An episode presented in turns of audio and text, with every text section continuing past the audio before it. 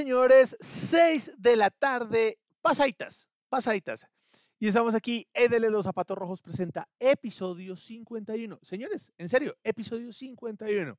Bueno, hubiese sido el 52, pero ustedes saben que la semana pasada no hice programa. ¿Por qué? Y gracias a todos los que ustedes, a todos los que se preocuparon por preguntarme, por escribirme y decirme, oiga Mario, ¿por qué no, no hizo programa? ¿Qué fue lo que pasó? Pues les cuento, simplemente me tomé la licencia creativa por mi cumpleaños.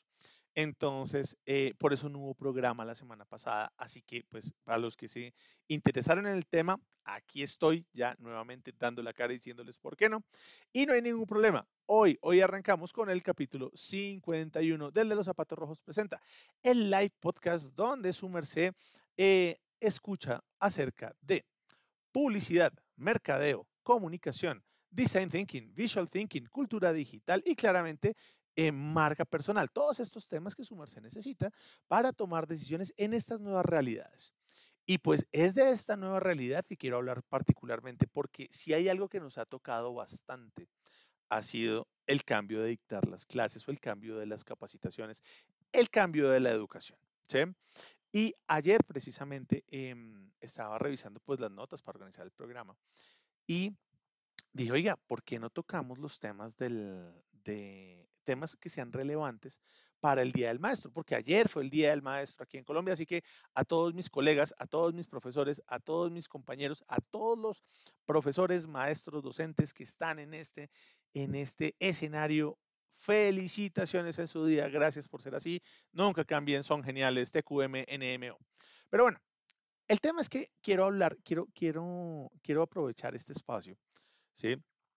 Para poder conversar sobre unos elementos que efectivamente fueron los que nos hicieron cambiar, lo que, los que nos hicieron replantear. Sí, todas las actividades fueron trastocadas por la pandemia, estamos claros, ya lo sabemos hasta el cansancio, pero particularmente la educación sí vivió unos cambios muy profundos, ¿sí? que todavía no hemos querido abordar o no hemos querido hablar o falta profundización en, e, en ese tema. Claro, sí, siempre decimos, sí, la educación cambió, es la oportunidad, hay nuevas cosas, lo digital, bla, bla, bla pero no nos ponemos a ciencia cierta a mirar cuáles son esos cambios. ¿sí?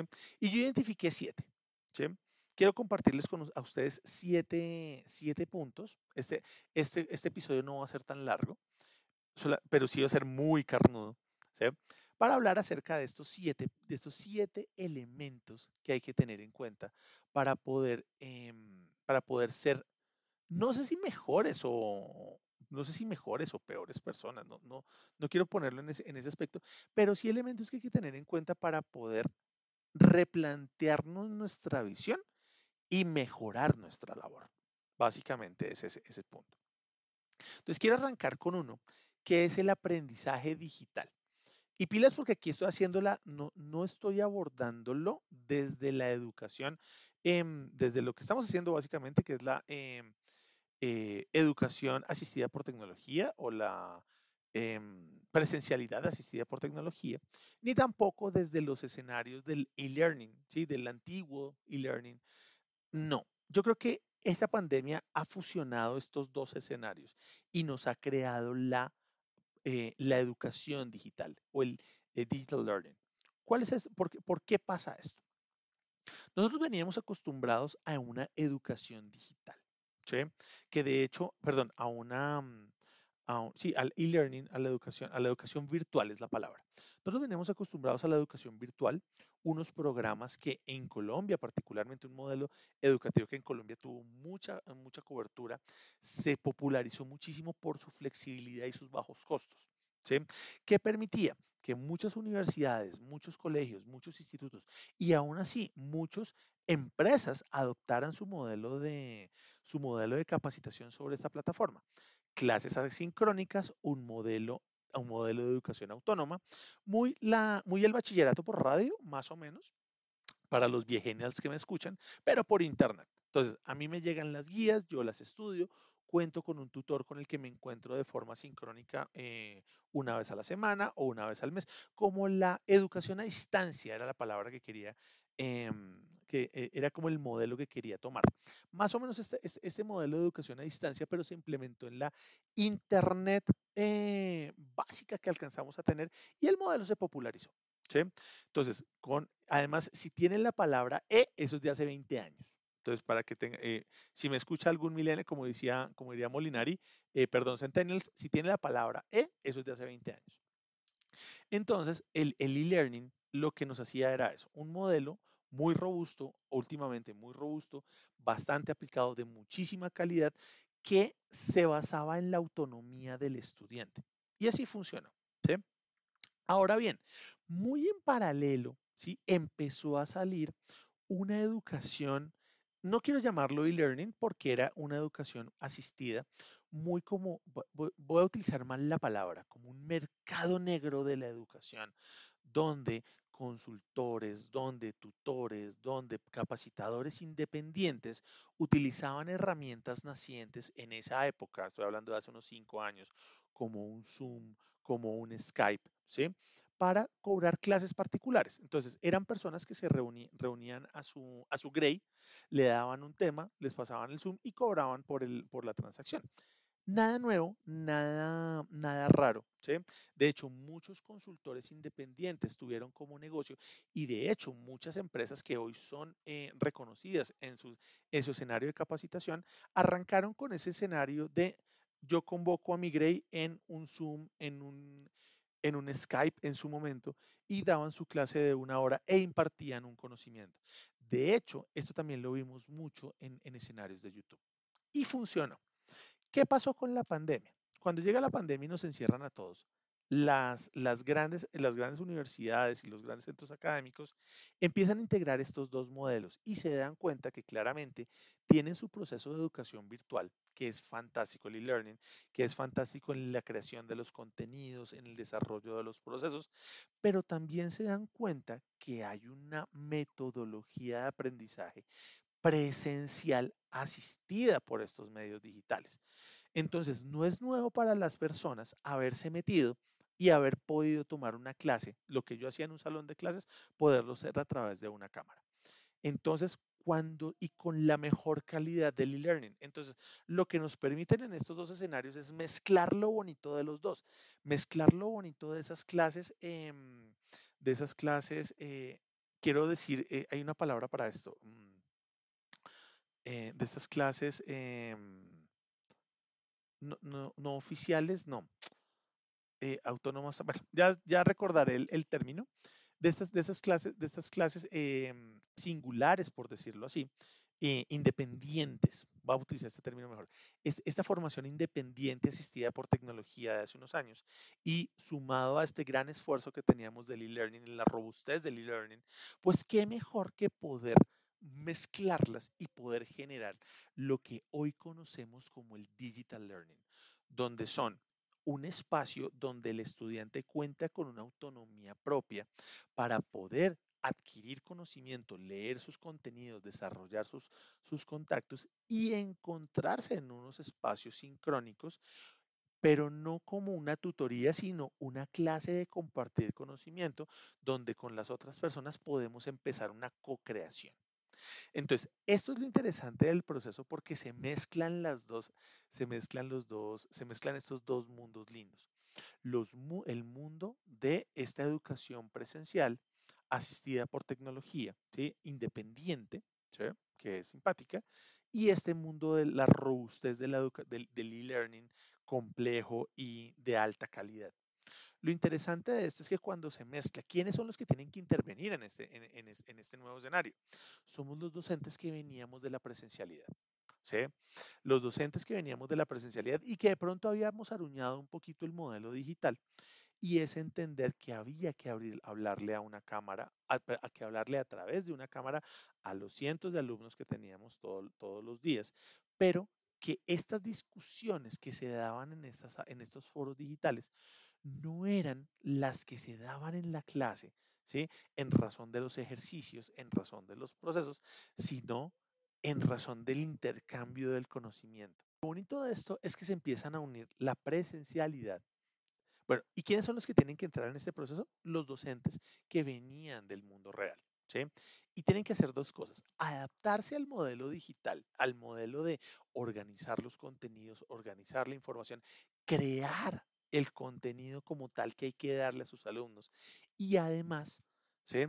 empezar a generar unas disertaciones de clase con base en estos documentos donde el punto no es yo, profesor, vengo a decirte lo que hay que saber, sino que entre los dos vamos creando y coordinando y creando el nuevo contenido, el nuevo conocimiento. Entonces, lo chévere que se hace es que a partir de esto podemos nosotros crear esa horizontalidad que tanto buscamos, donde la educación virtual nos permite bajarnos de nuestro pedestal y permite a los empoderar a los alumnos para hacer un diálogo completamente horizontal. Y esto nos cambia la visual, porque muchos docentes que estaban acostumbrados a llegar a su casa, a poner su PowerPoint, hablar de su tema e irse, o los docentes que daban su contenido, hacían sus ejercicios en clase y no podían integrarse al, al modelo virtual, hoy toca. Entonces, lo chévere de esto es que es el, es el digital learning lo que nos permite unir lo mejor de los dos mundos lo mejor del marketing, lo mejor del, e-learning y lo mejor de esta presencialidad de ahora asistida por tecnología e integrarlos en un solo paquete. Ese es el punto como tal, el de, la primera visión, el tema de, la, de, de este nuevo modelo educativo. El otro escenario que tenemos en cuenta para poder trabajar es el aprendizaje continuo. ¿sí? Estudiar se convierte en una constante. ¿Qué quiere decir esto?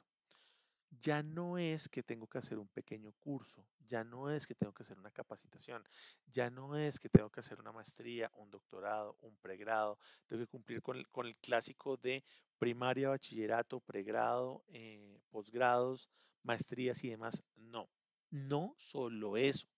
Además, tengo que estar certificándome en el trabajo de forma constante, tengo que estar revisando las herramientas de forma constante, debo tener al equipo certificado de forma constante, o sea, tengo que estar de forma constante educándome. ¿Por qué? Porque lo que aprendí hace un año ya no sirve. ¿sí? Veámoslo en la lógica que hablábamos la vez pasada de los tiempos estratégicos.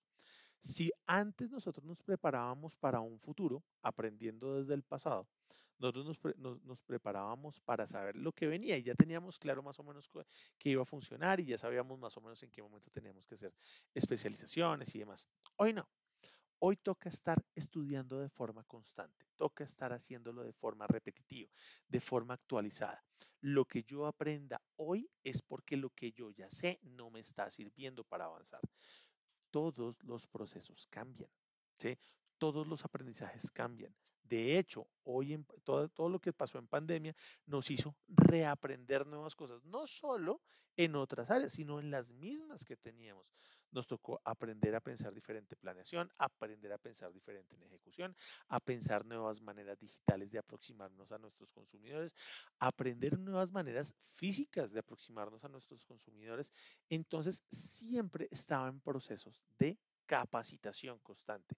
Ya no es un momento en que toque dejar y dejar y dejar y dejar y dejar, sino que hay que ir eh, trabajando y, y, y manteniéndonos en el proceso. Entonces es muy importante que tengamos esto en cuenta porque es aquí donde la gente dice, no, es que yo ya sé, ya con lo que aprendí en el pregrado me funciona, con lo que hice el doctorado me funcionó, con lo que hice en mi capacitación y mi certificación, ya con eso tengo. No, hay que actualizarnos de forma constante y hay que ir revisando paso a paso cómo mejorar, cómo desarrollar, qué es lo nuevo, qué se viene. Un aprendizaje constante, ¿sí? El siempre estar aprendiendo.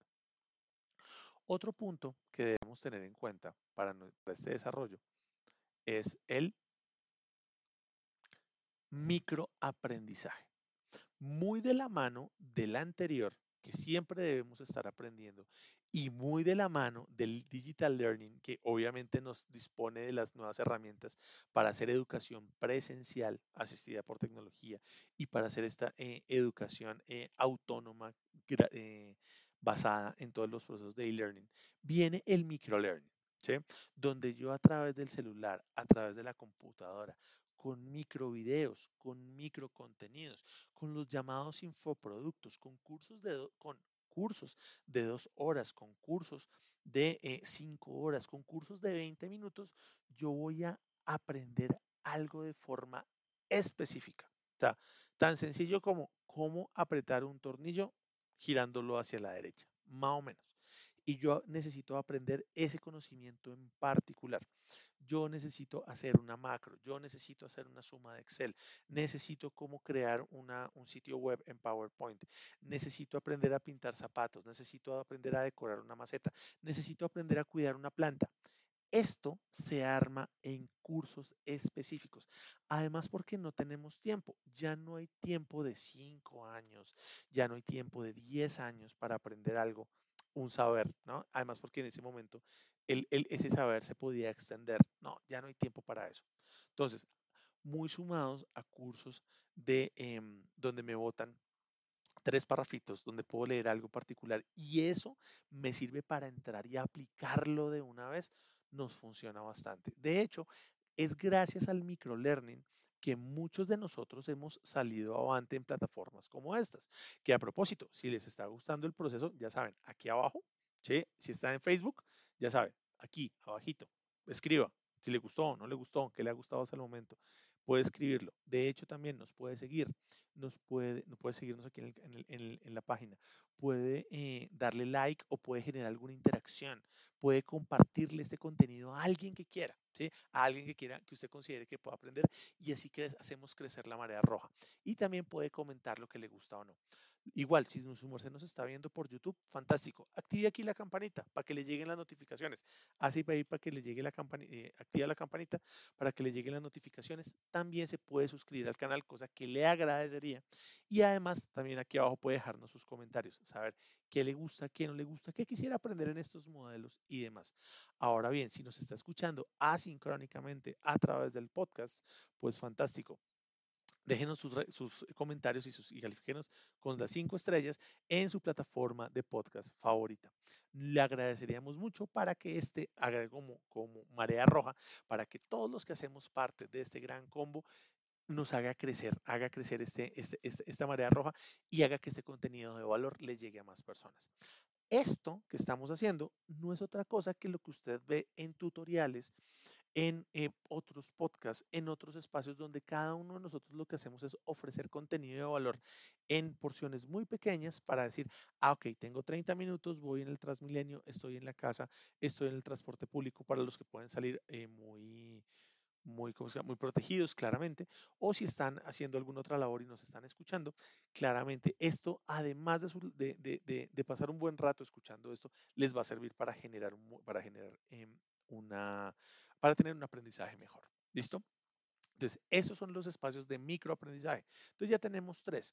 Tenemos el microaprendizaje, tenemos el digital learning y claramente tenemos nuestro, se me olvida, nuestro aprendizaje constante.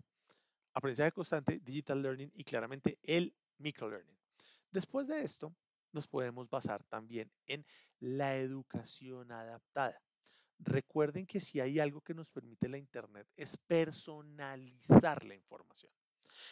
Pasado está el em, diseñar las clases gigantescas para 50 mentes, donde uno le daba el mensaje a 10.000 personas y todos aceptaban el mensaje como era. Ya no es así. Hay que, en la medida de lo posible, hay que adaptar el contenido al formando. Hay que adaptar el contenido a cada una de las personas. Claro, no se puede hacer en todo momento. Habrán espacios donde podemos interactuar con un grupo pequeño, con una educación personalizada y poder medir específicamente cómo mi contenido se puede adaptar a esa persona. De hecho, una de las grandes formas que hemos tenido gracias a estos espacios digitales ha sido pues la conexión y las consultorías uno a uno, donde podemos estar formando a personas de manera individual y ayudándolas a crecer en sus procesos. Sumando, o sea, podemos sumar esta educación adaptada con el microaprendizaje, con el, con el constante aprendizaje, claramente, y pues en plataformas de educación digital. Como ven, esto es una constante adaptabilidad que nos permite estar mirando, oiga, cómo estoy adaptando yo, cómo estoy conociendo yo como docente la labor de mis alumnos, de mis formandos, de mis educandos, de mis guiandos, de las personas que estoy acompañando en este, mm, en este, en este escenario. Y aquí nos permite saber cómo yo puedo adaptarle y darle valor a cada uno de ellos. Recuerden, ninguno es más inteligente que todos nosotros juntos. Y la labor es poder, desde las particularidades de las diferencias, poder crear un gran escenario de co-creación. Lo que nos lleva al aprendizaje experiencial. A mí no me hable carreta, a mí muéstreme, ¿sí? Muy desde lo que trabajamos en Visual Thinking y Design Thinking, ¿sí? Muy desde el tema del prototipado. Atrás quedó el escenario donde le abrían a uno la mente y le volcaban conocimiento y uno se grababa todo, toda esa información porque eso era lo que le iba a servir a uno para la vida. No, más allá de este escenario, lo que nos toca es saber cómo yo puedo empezar a aplicar ya mismo el contenido que me están dando a través de dibujos, en escenarios virtuales, a través de dibujos, a través de juegos, a través de encuestas, a ir midiendo, ir revisando el constante aprendizaje en función de la medición continua, de las evaluaciones constantes. Porque señores, en digital sí hay que evaluar. Atrás queda este concepto, eh, este concepto de que todos somos iguales y el conocimiento no se puede medir, porque es que dependiendo de lo que somos, entonces vamos a adaptar el contenido. Carreta. El contenido hay que medirlo y las clases hay que medirlas, pero no se miden como los tests, como los test tradicionales.